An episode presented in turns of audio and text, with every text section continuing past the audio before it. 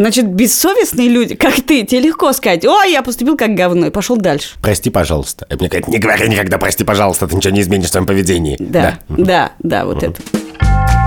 Здравствуйте! Это подкаст «Так вышло» и его третий сезон, который вот начинается прямо сегодня. И мы его ведущие. Я Катя Крангаус. И я Андрей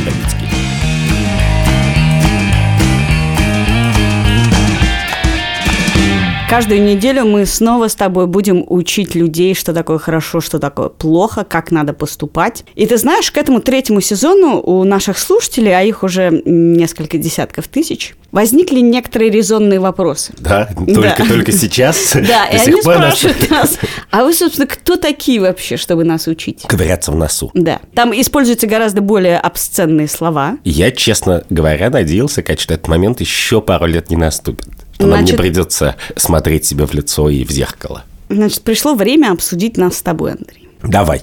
Прежде чем мы начнем, я расскажу, что у этого выпуска есть партнер «Нитология». Это университет по подготовке и дополнительному обучению специалистов в области интернет-маркетинга, управления проектами, дизайна, проектирования интерфейсов и веб-разработки. То есть, если вы хотите, чтобы вас учили люди, которые в этом разбираются, вам в нетологию. А если вы хотите послушать нас... Это не случайно, что они наш партнер. Да, есть настоящий университет, а есть мы. Честно говоря, у меня была всегда мантра, которая объясняла мне, что мы с тобой тут делаем и почему. Мне всегда казалось, что мы с тобой не учим людей, как надо отличать добро от зла и что такое хорошо, что такое плохо. А мы с тобой показываем, каким образом и какой логикой люди доходят до самых безумных идей и мыслей, и позиций. Что есть вот ты ходишь по Фейсбуку или ВКонтакте, или даже по миру, и встречаешь людей, которые несут ужасные вещи. И ты думаешь, наверное, это какие-то чудовища, а не люди, которые... Или глупые просто Да, люди. которые, не знаю, защищают полицию, или оправдывают нового премьер-министра, или поддерживают старого нашего президента. И ты думаешь, наверное, это какие-то ужасные люди, их не любили в детстве, они учились в плохих школах. А потом бац, и смотришь, он в моей постели спит, этот человек, который поддерживает премьер-министра. И у меня была идея, что мы с тобой поскольку мы знатные демагоги, то мы с тобой можем показать, каким образом люди, хорошие люди, которые учились в хороших школах, и их родители в детстве любили. И у них хорошие лица. Они много ели э, железа и гречневой каши. И вот они выросли и могут логическими какими-то рассуждениями дойти до совершенно разных выводов. Удивительных. И в этом смысле, мне казалось, это объясняет, почему такие проходимцы, как ты, и такие не, не самые образованные люди, как я, могут об этом говорить. Мы же почему об этом задумались? Мы задумались, потому что до того, как начался третий сезон «Так вышло», закончился второй сезон сериала «Sex Education». Который закончился, и мы совершенно не испытываем никаких угрызений совести, если вы его не смотрели и сейчас узнаете о чем-то. Но в финале этого сериала... 16-летний мальчик, который в течение предыдущих двух лет зарабатывал деньги тем, что давал своим друзьям-подросткам советы про сексуальную жизнь. Во-первых, наконец-то занялся сексом, но не помнит об этом. А во-вторых, его мама, настоящий секс-терапевт, узнала о том, что он все это время давал советы за деньги. И сказала ему, что он человек непорядочный. Потому что порядочный человек не стал бы за деньги давать советы о том, в чем совершенно не разбирается. И поэтому в начале третьего сезона мы задумались, сказать, о том, порядочные мы люди или нет. Ну, во-первых, мы не получаем за это деньги, кроме тех, кто хочет подписаться на нас на Патреоне. Вы можете сделать это, вы можете зайти, там выпуски выходят на день раньше, вы можете подписаться и давать нам деньги за то, что мы разговариваем о том, в чем не разбираемся. Но, во-вторых, тут есть всякие серьезные вопросы. Давай перед тем, как мы начнем распинать друг друга и себя, скажи мне, что такое специалист по этике? Что вообще такое представляет из себя наука этика? ну, это не наука, это философия, но представляет она из себя вполне себе хорошую философию. У нее есть одна проблема, что этическая философия про большинство вещей на Земле не может сказать, хорошо это или плохо. Она может сказать, что какая-то позиция непоследовательна, что если ты веришь в А, то, наверное, разумно дальше верить в Б. Она может сказать, что какие-то позиции просто противоречивы, и бывают такие позиции, которые невозможно поддерживать. То, что ты говоришь, это логика. Ну как, это логика и какие-то основания. Этический философ не может тебе сказать, ценишь ты родину или... Э, и человек... хорошо ли ее ценить? Да, или человеческую автономию. Он может сказать, что если ты ее ценишь, то вот из этого следует, вот наступают вот такие последствия. Но интересно, что бытовая этика же всегда непоследовательна. Что в жизни мы используем многоступенчатую, очень развитую систему двойных, тройных и пятерных стандартов. И это даже не является в нашем понимании неэтичным. Ну, в принципе, да. Мы действительно все время используем разные стандарты, особенно в разных областях нашей жизни. Но удивительный факт состоит в том, что в некоторых случаях, в общем, все этические философы сходятся в чем-то. Ну, например, этических философов, которые защищали бы бомбежку Хиросимы, как бы не существует. Почему? Хотя Потому они что- существовали раньше, но после Хиросимы они как-то все подумали, поговорили и поняли, что нет, что оправдать это невозможно. То есть Ну, есть очень- набор базовых утверждений, с которыми должен быть согласен любой этический философ. Например, что мы ценим жизнь человека. И оно не только же религиозное, наверное, утверждение, но Ну, есть... да, я могу себе представить морального философа, который построит свою этическую теорию на том, что человеческая жизнь ничего не стоит, но таких никогда в жизни не видел. На днях будет годовщина бомбежки Дрездена, такой эпизод из Второй мировой войны, когда союзники уже практически выиграли войну, и в самом конце войны, когда уже было понятно, что победа не за горами, просто чтобы типа немножко ускорить победу, абсолютно в ноль разбомбили город Дрезден с десятками тысяч погибших, с уничтоженным городом и так далее. Это очень травматический момент европейской истории. Про него Курт Воннегут написал книжку «Бойня номер пять». Так вот, я случайно, значит, узнал, что в британской авиации, которая планировала эти налеты, там был этический спор на эту тему. И главный капеллан священник английских ВВС устроил даже лекцию в штаб-квартире ВВС на тему того, что нельзя бомбить людей просто так, которые не солдаты, не враги, которая называлась «Господь твой второй пилот». И предполагалось, что если летишь кого-то бомбить, то у тебя должен на соседнем сиденье сидеть Господь, как бы, и не давать тебе бомбить, как бы, женщин и детей просто так. И после этого глава, значит, британских ВВС позвал со своей стороны философа из Оксфорда, который прочитал лекцию «The Ethics of Bombing» – «Этика бомбежек», пытаясь оправдать бомбардировки тем, что война закончится быстрее, меньше будет жертв. То есть в данном случае специалист по этике выступил за бомбежку. Да, да, да. И когда он закончил, то этот капеллан, который там работал в ВВС, он к нему- подошел к нему и сказал: Вы уверены, что ваша лекция должна называться Этика бомбежек, а не бомбежка этики?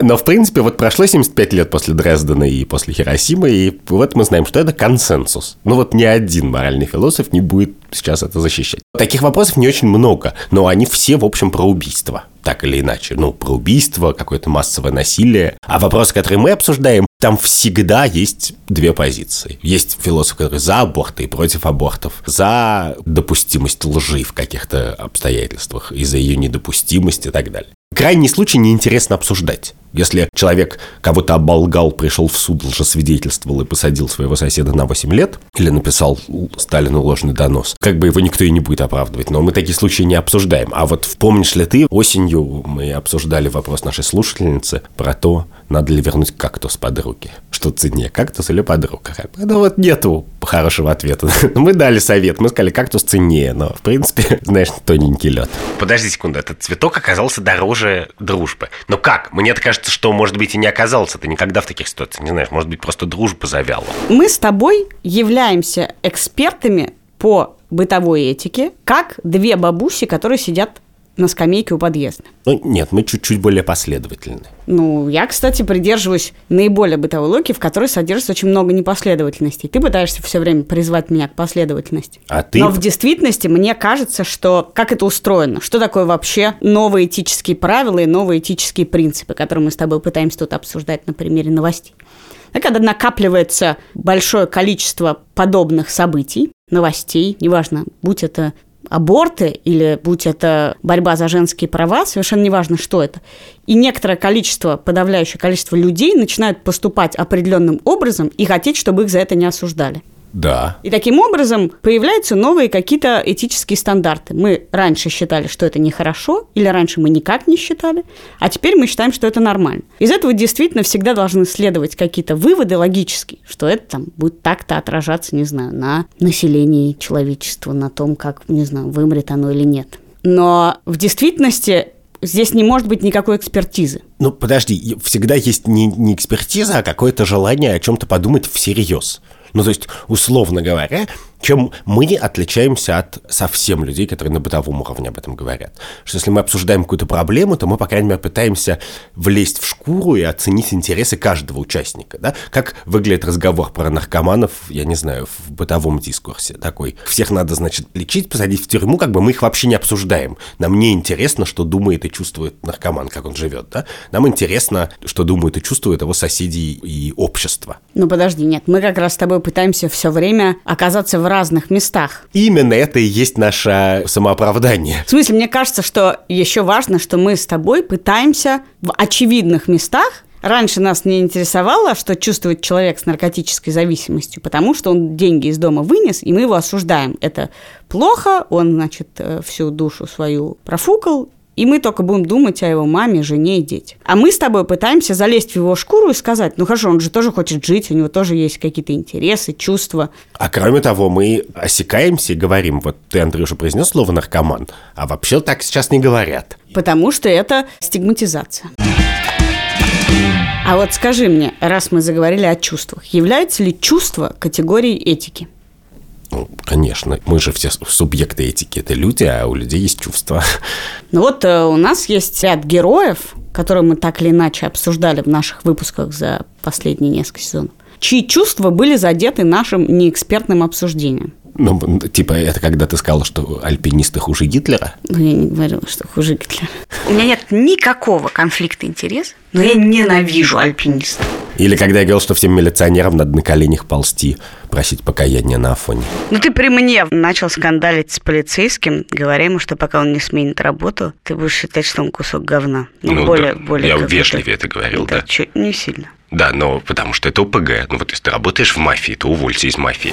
Считаешь ли ты, что в этическом подкасте могут быть оскорблены чувства людей? Может ли это вообще существовать вместе? Да, я считаю, что невозможно не оскорбить чувства людей, что невозможно такой разговор о чем-нибудь. И это как раз моя очень специальная позиция. Я великий защитник свободы слова. Великий не в смысле, что очень талантливый, великий эффективный. защитник оска... а в смысле... оскорбления чувств чужих. А в смысле, что я радикальный, да. И я считаю, что никакая дискуссия честная и полноценная невозможна, если ты боишься обидеть хоть чьи-то чувства, что любой разговор откровенный, интеллектуальный и важный, он с неизбежностью чьи-то чувства заденет. Поэтому в этом месте очень важно не иметь радикальной самоцензуры, а скорее случайно кого-то задеть, а потом извиниться, или кого-то задеть, а потом дать этому человеку повод, значит, нас обругать где-то в ответ или возможность. Но заранее, мне кажется, что журналисты вообще, а мы с тобой все-таки журналисты, не могут заниматься такой самоцензурой. А другой вопрос, что, конечно, мы обижаем людей,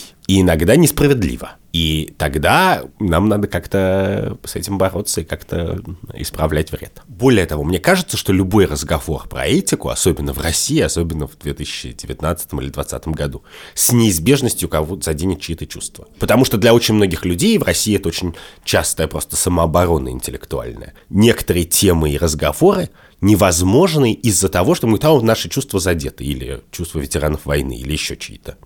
Нет, я помню очень хорошо письмо женщины из РИА Новостей после нашего выпуска про то, можно ли сотрудничать с государственными компаниями, где ты в очень жесткой, я в менее жесткой форме сказала, что нет, порядочный человек в принципе не может сотрудничать. Конечно же, если ты занимаешься постыдным делом, работаешь в мафии, на ВГТРК, на Первом канале и так далее, то я должен в общественном пространстве продвигать и развивать мысль, что есть места, в которых работать аморально и плохо самим по себе образом. И это было очень обиженное, но при этом рациональное письмо, что вот я живой человек, я не исчадие ада, и я работаю в РИА Новостях. Я не понимаю, мне кажется, это очень важно, что я, живой хороший человек, могу совершать неправильные поступки. Зачем иначе вообще задумываться о своих поступках, если ты не можешь совершать неправильно? Очевидно, что любой из нас их совершал. Очевидно, что мы знаем, когда мы совершали неправильные поступки. И иногда мы со временем понимаем про какие-то поступки, что они были неправильными. И вообще пытаемся их исправить. И в этом нет ничего плохого. Сама идея, что если ты говоришь человеку, что он не прав, то ты его обижаешь его чувства, мне кажется, очень зловредной и невозможной. Если ты говоришь человеку, ты не прав или ты был неправ, то или тебе бы стоило бы что-нибудь изменить в своей жизни. Это абсолютно нормальная вещь. То есть мы такой вечный чекап, который происходит у человека в ушах. Если вы хотите провести ревизию своих этических установок и своего отношения к разным событиям и темам, то мы у него в голове начинаем выполнять вот эту работу по пересмотру всех его представлений. Ну да, но это, мне кажется, очень банальная вещь, если... А у тебя, кстати, комплементарный внутренний голос? Ой, это очень сложно. У меня какой-то нет особого внутреннего голоса. У меня скорее такими волнами, знаешь, что я проснусь и думаю, боже мой, я король мира, я самый хороший человек на земле, то я проснусь и думаю, боже мой, я все просрал, я всех подвел, я всем нахамил, как бы, как я буду жить. Это у меня есть несколько внутренних голосов, у них, безусловно, есть... У меня есть очень саппортив внутренний голос, но он выступает только, знаешь, как психотерапевт раз в неделю, не дольше часа. А есть, конечно, очень э, такой говнистый. Да, да, да. Говнистый, который все время говорит, ну, это вообще-то не случайно произошло. Но главное, что я себя утешаю тем, что мы не вредим, потому что, ну вот, я не знаю, ты же готовишь? Я немножко готовлю. Когда ты готовишь, тебе же надо просто думать о готовке. Не получить идеальный рецепт, а просто думать, а вот сейчас можно, значит, помельче порезать лук, а можно покрупнее, а можно поменьше прикрутить температуру в духовке, а можно побольше. И это просто рефлекс. Если ты много готовишь, ты начинаешь думать про такие вещи. Хорошо, но скажи, ведь были эпизоды в наших с тобой обсуждениях, когда нас обвиняли в неэтичном обсуждении, и ты был с этим согласен? Были, да. Я очень мне неловко перед альпинистами до сих пор. При том, что я согласен как бы с твоей позицией. То есть я считаю, что у тебя очень осмысленная позиция. Просто в тот момент, когда ты приходишь и говоришь, ну, чуваки, вы совсем с катушек скатились, надо проделать большую домашнюю работу какую-то. Сесть и сказать, чуваки, а вот вам 10 случаев. Ну, знаешь, это как в некотором суде. Нет, моя идея всегда была такая, что ты специалист, прочел много книжек по философии этики, а у меня очень бытовой подход – со стороны я не понимаю, как вот вы тратите столько денег, оставляете, значит, свою жену гадать, застрянешь ты, ты на пике. глубже только. Застрянешь ты на пике или нет. И в этом смысле, если это кого-то задевает, ко мне приходит и говорит, слушай, ну вообще-то как бы это не так устроено. Или это устро... наша этика устроена вот таким образом. Да нет. Вот чем отличается этический философ? Что когда он думает про альпиниста, он сразу думает и про все остальное. Про космонавта, например. Ну, космонавт, он же тоже альпинист, он тоже рискует тоже, чтобы повыше забраться. Как бы. Абсолютно такой же случай.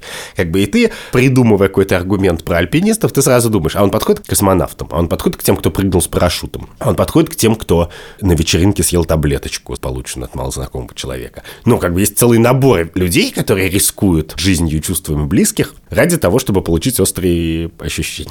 Вот как бы этический философ, если бы я был настоящий философ, я бы сидел, поправлял очки на носу и говорил, а вот этот случай, а чем он отличается от этого случая сущностным образом. Почему мы обижаем альпинистов, но не обижаем всех остальных? Когда ты говорил про полицию, ты вот так не экстраполировал. Я, может быть, это недостаточно талантливо делал. И когда я это не проговариваю, то мне тоже совестно всегда, как следует не проговариваю. Но у меня есть какая-то интеллектуальная позиция, что мне кажется, что есть просто коллективная ответственность, когда ты взял 100 человек и обвинил коллективно в каком-то преступлении. А бывает иерархическая структура, которая вся как бы работает по приказу, и если она работает по приказу и делает зло, то она вся плохая. Хорошо, вот смотри, за то время, что мы с тобой записываемся, было несколько эпизодов, когда есть возможность, что мы не очень этично себя повели. Боже мой, ты это признал на четвертый год? Не совсем. Очень трудно. А знаешь, почему мне трудно признавать неэтичность своих поступков? Я тебе объясню. Потому что я человек очень совестливый. И ты как признаешь, ты потом спать не можешь. Да. Значит, бессовестные люди, как ты, тебе легко сказать, ой, я поступил как говно, и пошел дальше. Прости, пожалуйста. Мне говорят, не говори никогда прости, пожалуйста, ты ничего не изменишь в своем поведении. Да, да, да, да вот это. А у меня нету концепции снимания груза с души. Ну, то есть можно пойти исповедаться, но это не всегда снимает груз с души, особенно если ты не просто сам с собой, не знаю, взял, нашел на улице деньги и чувствуешь себя нехорошо. Пошел, э, так сказать, исповедовался и уже получше чувствуешь. А если ты поступил нехорошо по отношению к какому-то другому человеку, и, например, не очень близкому, ну, близкому скажешь, прости, действительно, и все. Каким образом, предположим, я испытываю ярые муки совести перед альпинистами? Каким образом мне исправить эту ситуацию у нас в обществе, и не только у нас в обществе, нету на самом деле никакого понятного пути, дорожной карты, как тебе исправлять собственные неэтичные поступки. Ну как, у нас в обществе даже извиняться невозможно. Это западло просто жуткое, никто не извиняется. Вот как раз в случае, когда ты случайно обидел много людей, ты можешь сказать, извините, я вас обидел случайно. Особенно, если ты, например, политик. И во всем мире так и происходит. Ты кого-то обидел, ты выходишь, ой, простите, я сожалею, я не хотел. А в России извиниться это прямо невозможно. Можно себя искорежить, просто зубы себе заживать, но главное, чтобы не сказать простите, пожалуйста. Потому что непонятно, что это значит. Вот, например, новый министр культуры появился у нас, и немедленно все залезли к ней в ЖЖ, старой десятилетней давности, и нашли, что она ненавидит театр, кино, домино, и все на свете. Или что она надела майку с матерным этим самым. И а почему думает, это кого-то обижает? Нет, я сейчас да, не про это. Да. В западном мире в этой ситуации очень просто. Она должна выйти и извиниться. Тут как бы действительно нет идеи, что человек может сказать, ну и окей, меня это не смущает, нет в этом проблем. Безусловно, западный министр в этой ситуации выходит и говорит, как прокуратура западного округа выходит и говорит, Иван Голунов, вы знаете, извините. Вот они извинились. С одной стороны, ты видишь структуру, которая произносит слова, потому что их, видимо, сломали об колено, над ними держат паяльник, и им сказали, извинитесь. Они извинились, и очевидно, что это ничего не меняет. Подбрасывание наркотиков на этом не заканчивается. С одной стороны, а с другой стороны, любой человек, который действительно, не знаю, публично что-нибудь говорит, а потом за что-то извиняется, его тут же съедят с потрохами и скажут, ах, ты за это извинился, так ты еще за это извини, за это извинись, за это. Что у нас действительно в культуре извинение – это слабость. Что человек извиниться может только если ты его сломал, или он тебя сломает. Вот как бы ты его или он тебя. Ты как общество сожжешь любого, кто извинился, а человек будет извиняться только если его как бы уже мордой об асфальт. Конечно, это взаимные отношения. И поэтому люди не извиняются тоже, как бы, да. Но вот прокуратура извинилась. Для тебя это что-то значит? Ну как, если она извинилась через 8 месяцев после того, как Путин на прямой линии сказал, надо что-то делать, то не очень. Если бы она извинилась в э, июле, то э, я бы по-другому к этому относился. Но, погляди, вот министр культуры, да, он говорит, я ненавижу кино, театр и так далее. Это вообще не этический случай, ну просто всякие люди, они переживают, как это так, может, она теперь будет специально мешать режиссерам снимать кино. Ну, в принципе, если человек говорит, я ненавижу кино, да, это естественное поведение. Да, и в западной культуре этот человек выходит к микрофону на главном телеканале и говорит, я был молод, э, я совершил ошибку, простите. Но в действительности она может не чувствовать за собой этой ошибки. Так да, но, по крайней мере, мне кажется, можно было бы выйти и сказать, да, я ненавижу кино, и тогда ненавидел, и сейчас ненавижу, но не собираюсь им мешать снимать кино.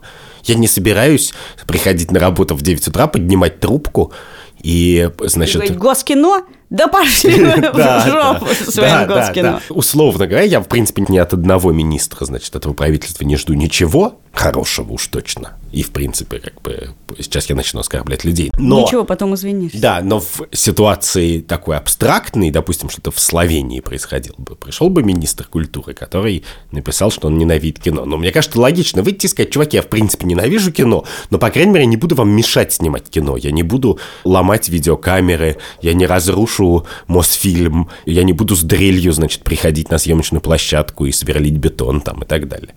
И тогда окей, ну ладно, это твои личные дела, ты не любишь кино как бы.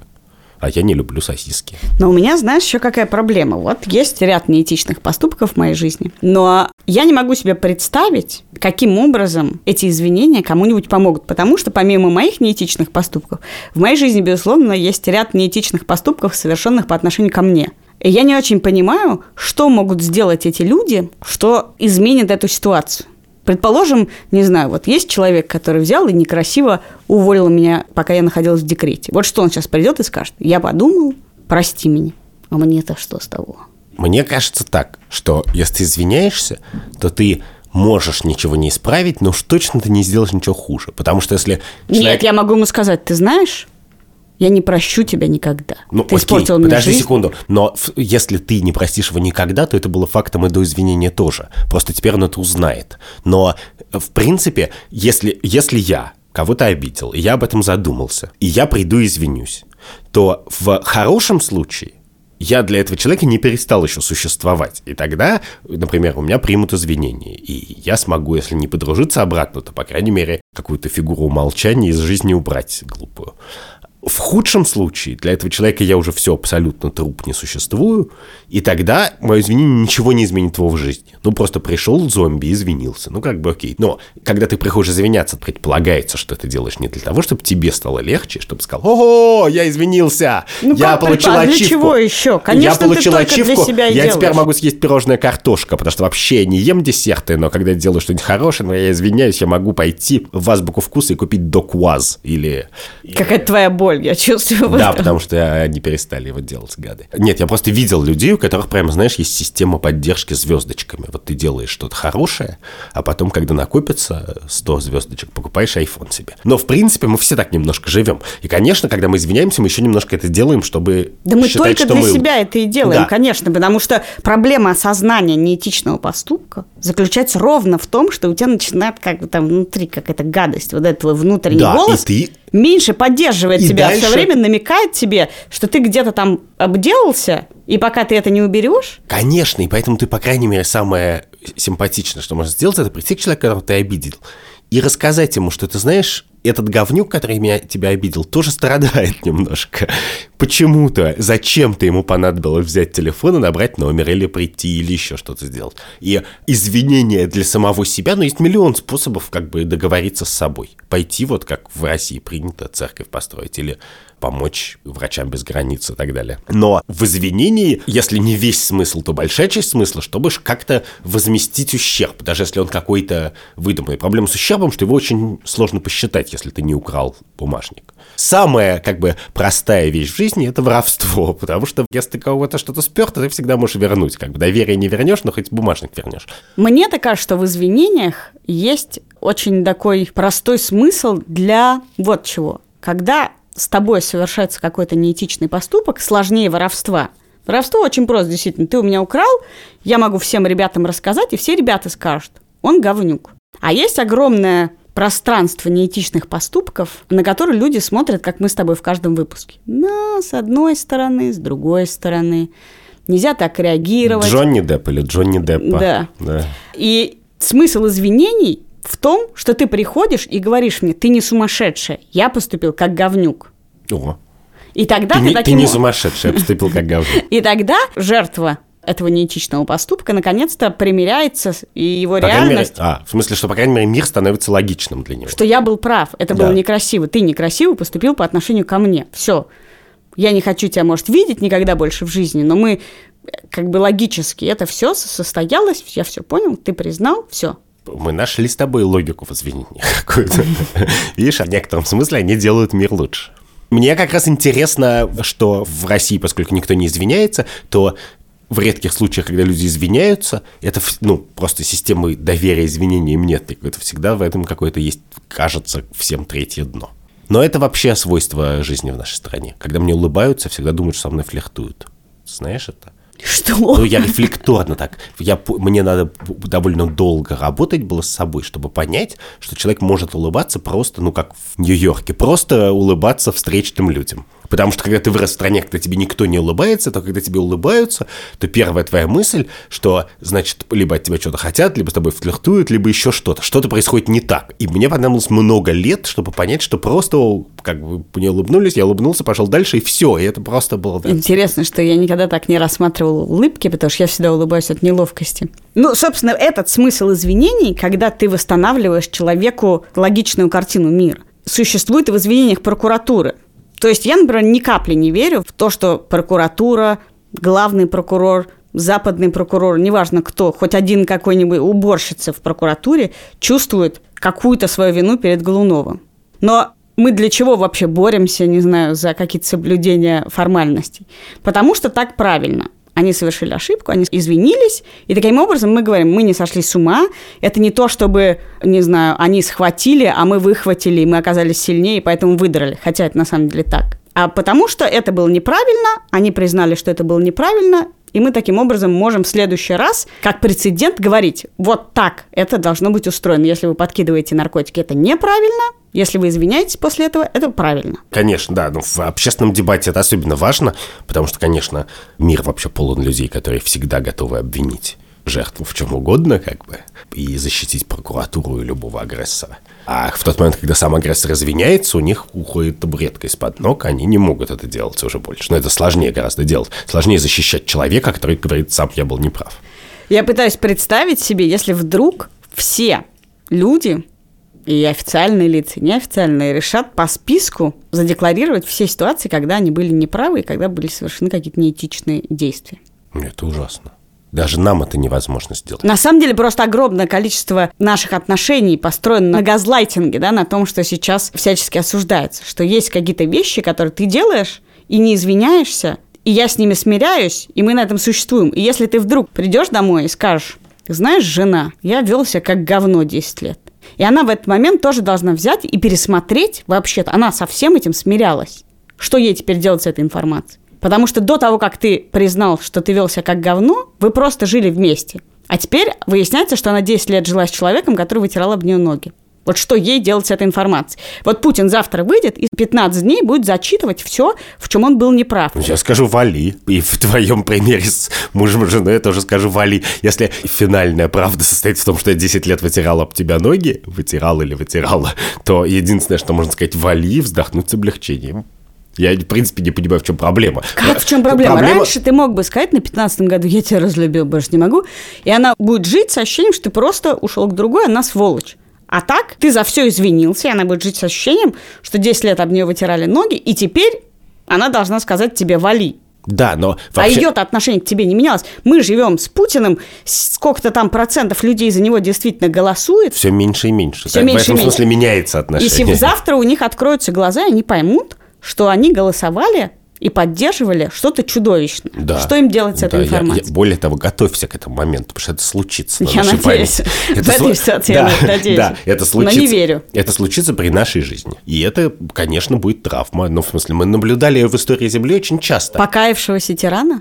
Покаявшегося человека, который жил в условиях какой-то несправедливости, маленькой, частной, локальной или большой, и с ней мирился, и с ней не боролся, и обманывал себя, что ее не происходит и так далее. Такое случается регулярно. И я верю, это опять же, как бы, моральная философия не может это доказать, но я верю, что в ситуации, когда жизнь действительно несправедлива, твоя частная личная жизнь или общественная, обманывать себя можно до каких-то пределов можно объяснить себе, что если твой любимый человек просыпает по утрам и не водит детей в школу три раза в неделю, а водит один раз в неделю, ты можешь как бы с собой договориться, что ты его любишь, и он тебя любит все-таки. А если как бы это побои и вытирание ног, то уже нет. И в данном случае, чем раньше наступит объяснение, тем лучше. Понимаешь, Андрюх, вытирание ног – это же метафора, я надеюсь, ты понимаешь. Это образ, это не, не буквальная вещь. Я Представь понимаю, себе, да. как в фильме «Что хочет женщина», когда Мел Гибсон ходил и слышал, слышал голоса. Да. Вот представь себе, ты начнешь ходить по улице и слышать все неэтичные действия, которые совершают люди. Я бью свою жену. Я свою жену не бью, но оскорбляю ее и говорю, что она страшная дура. Я бросил своего ребенка, не общаюсь с ним 20 лет я не забочусь о своем. И ты вдруг увидишь, что ты находишься в мире, неэтичность и несправедливость которого ты не способен снести. И в некотором смысле я понимаю, что для большого количества отношений непризнание неэтичности является некоторым стабилизирующим моментом. Боже Потому мой. что, как ты правильно сказал, мы все живые люди, мы не можем не совершать неэтичных Ужасно. поступков. У меня в жизни был один случай удивительный. Я летел в самолете, и рядом сидела какая-то женщина, судя по всему, довольно успешная. Мы разговорились. Ну, и она что-то рассказывала про свои успехи в жизни, говорит, и вот, а я еще вот ходила на интервью на какой-то телеканал. На интервью как-то началось оно не очень, конечно, потому что мне первым вопросом спросили, зачем я отдала своих детей в детский дом. Но потом все наладилось, ничего, закончился разговор весело. И, и, и это было в начале полета часового. И следующие 40 минут я просто как бы не знал, это, что это делать. тебе еще повезло, ты недалеко летел. Да, я не понимал, что мне делать, как бы. Я, я точно не мог разговаривать, как бы. У меня не было никаких моральных сил объяснять ей, права она или не права, и даже, собственно, разбираться в этом. И понятно, что там уже как бы это не та ситуация, когда я мог быстро что-то изменить. Вот, и я просто меня как ударили так молоточком по голове, кияночкой. И я, значит, сидел и не знал, что делать. Это реально страшное ощущение. Ну, потому что Но... священников и психотерапевтов специально обучают, чтобы мочь перенести такое несовершенство мира, которое они вынужденно, так сказать, наблюдают, слушая бесконечно о грехах или о бедах человеческих. Да, но вообще я в этом смысле оптимист. Я не думаю, что если я буду слышать все мысли всех людей, мне откроются какие-то глубины ада. Большее, чем, например, от чтения ресурса медиазона, как бы, это же тоже мой портал в ад. Но большую часть времени люди делают зло в тот момент, когда они делают что-то не зло, а даже что-то плохое и безнравственное они думают, пожрать надо, или ой, снежок хороший пошел. Да, конечно. Да, они как бы не... Ты, ты же не думают, сделаю я говнище сейчас кому-нибудь, а? Да, да, кровище все залью, как бы. Так мир не устроен. А не сломать ли мне жизнь этому человеку сегодня? Поэтому ничего, можно извиняться, можно разговаривать про ты этику. думаешь, И если я извинюсь, то мир не рухнет. Ты это хочешь Я еще сказать? хочу сказать, что да, что мы-то с тобой должны топить за мир, в котором такие вопросы обсуждаются, потому что это наш хлеб. Ну хорошо, раз уж мы заговорили о том, что мы учим людей, что такое хорошо, а что такое плохо, то есть другие места, где учат другим Полезным. не менее полезным наукам, чем мы с тобой. Например, наш партнер сегодняшний Нитология, университет современных профессий, в котором учат таким вещам, как программирование, дизайн, маркетинг, дата сайенс. И если вам интересно учиться, но вы еще даже точно не знаете чему, то там есть специальный бесплатный курс Digital Start, который вам чуть-чуть расскажет о том, какие есть сейчас актуальные профессии, которые помогут вам много зарабатывать. Вы можете его пройти, а по промокоду либо-либо получить по-настоящему большую скидку на остальные платные курсы. И это правда большая скидка. Не 1%, не бонусная карточка, не накопительная система. А просто 20%. Это спойлер. А промокод либо-либо. Либо-либо, если вы еще не научились грамоте. Латиницей. Но ты веришь в то, что то, что мы с тобой здесь обсуждаем, наше мнение, которое мы высказываем, которое наши слушатели критикуют или поддерживают, может изменить чью-то жизнь, в действительности повлиять каким-то образом на чью-то жизнь. Верим ли мы вообще, что мнение экспертное или неэкспертное по поводу этики, и тут, мне кажется, вообще неважно, мы эксперты или нет, может ли оно изменить чью-то жизнь? Мы же не хирурги, не то, что мы с тобой делаем вид, что мы хирурги, пробрались в реанимацию и давай фигарить скальпелем. Если бы я всерьез в это верил и ожидал бы этого, то я бы этим не занимался. Это кейс Sex Education, как бы. И у меня есть много линий защиты. За три сезона тоже, конечно. Конечно, да. Во-первых, мы с тобой редко даем советы. Кроме ситуации с тем, что выбери цветок и брось подругу. Или беги с Эвереста, да. Не Э, оглядывай. Не оглядываясь, да. Но все-таки нет. Обычно, поскольку нас двое, если мы даем советы, то конкурирующие довольно часто. Вот. А чаще всего мы говорим, можно так, а можно сяк, очень сложная история и так далее. А вообще ты считаешь, что человек, дающий совет, он какой-то несет ответственность? Вот если ты дал совет, порядочный человек не может работать в полиции или там в государственном телеканале. И после этого кто-то встает, увольняется, перестает мочь платить ипотеку, банк отнимает у него квартиру, дети отказываются от него, потому что стыдно быть сыном полицейского, вся жизнь рушится, он спивается и остается один. И пишет тебе письмо. И ты его получаешь, и происходит ли что-то у тебя внутри? Погоди, я не получал таких писем еще. Это потому, что мы не оставляли еще твой имейл в нашем подкасте. Может быть. Но вообще я верю в э, свободу воли человека. Я верю, что все, что я скажу малознакомому человеку, а все-таки 99% людей, которые нас слушают, не знакомы, будет гораздо менее весомым для него или нее, чем собственные соображения, мнение близких и родственников, обстоятельства, уровень дофамина в крови и так далее. В в этом смысле я скромно на себя гляжу. Я же не э, этот самый руководитель тоталитарной секты, который, значит, говорит, иди налево до конца, как бы, и не оглядывайся никогда. И у этой моей позиции есть последствия. Я, в частности, поэтому за свободу слова. Я считаю, что свобода слова надо защищать на всех уровнях, потому что я понимаю, что вообще слова действуют на людей. Но при этом я понимаю, что слово какого-нибудь автора книги или журналиста в газете, или даже журналиста в очень плохой газете, или даже в РИО новостях, настолько менее весомо для меня, чем мои собственные соображения, переживания там, и так далее, что они могут быть, ну, такими маленькими крошечными триггерами только в моей жизни, они не могут ее реально ей управлять.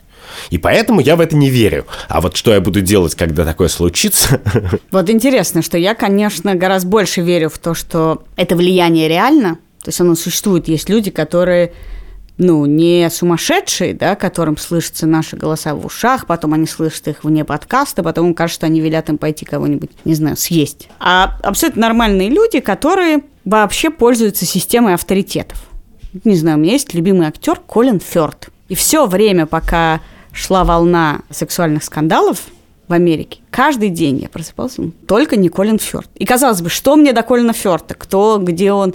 Но мне казалось, что вот эта моя к нему нежность если сейчас выяснится, что его 173 женщины обвиняют в насилии, вот что-то во мне поломается. И я понимаю, что когда люди так слышат, неважно кого, у себя в ушах, и мы сейчас эксперт, не эксперт, умный человек, не умный человек, то может быть такое, что твои слова играют какую-то более значимую роль, чем тебе кажется. Я не дал совет, и поэтому не несу ответственность. Конечно, есть какой-то вес у них, для всех разный, и есть ситуации, при которых я буду испытывать чувство вины и ответственность за это. Есть очень приятные моменты, когда человек говорит, ой, спасибо, вы мне помогли, не знаю, я ушел с работы, нашел другую работу, занялся рисованием, всю жизнь мечтал, и это оказалось не страшно. Или еще что-то.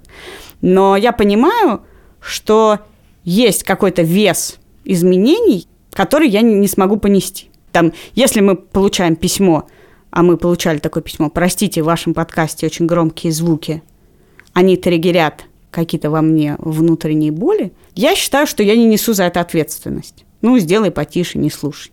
Это меня не задевает. Но я верю, что человек напишет, я потерял работу, не могу выплачивать ипотеку, меня бросила семья, это может меня задеть. И я подумаю, нет, ну эту ответственность я нести не могу. Да, но я вообще тогда бы сделал дисклеймер. Чувак, я не твой папа. Я могу всем это сказать, кроме трех людей на земле. Как бы.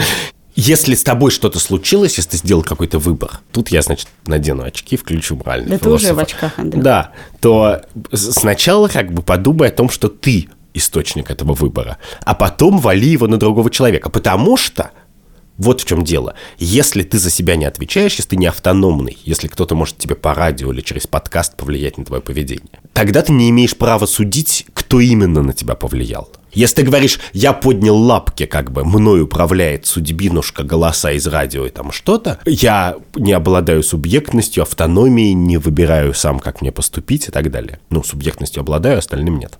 Тогда твое суждение на тему того, что именно Андрей Бабицкий через подкаст изменил твою жизнь, а не, я не знаю, погода Сергей Семенович Собянин или машинист в метро, оно ничего не стоит. Понимаешь, ты очень хорошо сейчас объяснил, почему слушатели должны убрать свои ноющие письмишки из нашего почтового ящика, потому что мы не несем никакой ответственности. Но я тебе говорю про твое чувство внутреннее. Есть же какое-то чувство, которое говорит, я не хочу быть политиком, я не хочу нести ответственность за, не знаю, какие-то решения. Просто не хочу, даже не потому, что они будут неправильные, а потому что, ну, как бы есть уровень значимости, который ты не, не хочешь брать на себя. Да, я очень стараюсь его не брать на себя, этот уровень значимости. Вот. А мы с тобой, очевидно, в развлекательном бизнесе. Мы не в терапевтическом бизнесе, мы не Отис из Sex Education. Вот я думаю, если бы ко мне пришли, вот не письмо написали в подкаст, а лично, ну вот кто-то из слушателей подкаста пришел бы и сказал, чувак, давай я типа найму консультантом или просто давай мы попьем кофе. Вот у меня конкретная жизненная проблема, как бы. Ты знаешь, что Во... у меня был такой случай. Но ты Но отказалась. Там, да, потому что там предлагали деньги. Вот. Я сказала, без денег я с удовольствием могу решить все ваши проблемы. Лучше теоретика, чем я не найти по всем вашим проблемам. Но за деньги я не готова, потому что действительно это уже формально какая-то ответственность. Вот. От этой ответственности я тоже отказался. И это зависит, я даже примерял эти вопросы. Вот если ко мне придут и скажут, вот мне там уволиться или нет, мне уйти из семьи или нет, мне перестать общаться с другом или нет, я не знаю. Ты То знаешь, бы... какой способ отвечать на все эти вопросы? Как? Всегда нет. Если у человека есть да. сомнения, сделать что-то или не сделать, всегда отговариваю. Слушай, ты уже вот меня консультируешь. Вот если бы ко мне пришли и сказали, вот у нас такая ситуация и какие есть варианты, то я бы мог сказать, ну вот, я не знаю, Еремия Бентом сказал бы вот это, а, а другой чувак сказал бы вот то, как бы. А вы подумаете, что вам интересно. А вот это как бы будут обсуждать в газетах, а это нет. Но вот конкретному человеку конкретный совет, типа вот поступи так, я, конечно, давать не буду, если он не мой друг. И даже своему другу, честно говоря, с друзьями же иногда обсуждаю всякие вещи, я стараюсь не говорить. Нет, ну, кому? Можно какие-то зерна сомнений только ну хорошо, таким образом мы легализовали еще себя на один сезон и можем продолжить быть голосами в голове наших слушателей. А ты хочешь извиниться сейчас перед кем? Да, простите. Ты про- про- простите кто? Ну, я так не знаю. Мне трудно, Андрюха. Я очень сомневаюсь в человеке, в своей вине я тоже часто сомневаюсь. Да, мне стыдно в двух случаях, я понял. Мне, а, стыдно перед альпинистами, Мне никогда не бывает стыдно перед общностью или институцией. Я вообще не понимаю, как можно Ну, испытывать да, но там есть вполне живые альпинисты, которых мы задели. И мне стыдно, как мы с тобой вытаскивали, значит, историю из закрытой группы в Фейсбуке, и оказалось, что это группа поддержки. Вот это, конечно, меня подкосило. Мы-то с тобой это понимаем, но важно, чтобы наши слушатели тоже понимали, что внутри себя есть выпуски, тем не менее, которые нам нравятся, и мы им гордимся, есть выпуски, Мне которые кажется мы такие, важным, чтобы наши слушатели понимали, что мы не являемся эталонами этичного поведения. Боже мой, это И они этичных рассуждений. никогда никто не питал никаких иллюзий. Особенно в выпусках номер 17, номер 12 и номер 3. Говорит ведущий этического подкаста, который за час не смог выдавить из себя извинения. Ну извини, Андрюх, ну извини. Так именно, мне-то легко сказать, да? Ничего, может быть, может быть, когда-нибудь я справлюсь с этим. Это был подкаст «Так вышло». Я Катя И Крангаус, я Андрей Бабицкий. А также наш редактор Андрей Борзенко продюсер Лика Кремер. и звукорежиссер Эльдар Фаттахов. Если вы хотите слушать нас, подписывайтесь на нас в iTunes, в Кастбоксе, в Яндекс Музыке, в Spotify. Где только не. С этого момента и весь третий сезон каждую неделю мы будем продолжать учить вас ковыряться в носу. Партнером этого выпуска была компания «Недология», университет разнообразных цифровых, креативных и менеджерских Где, в навыков. отличие от нас, люди знают, чему учат. Пока.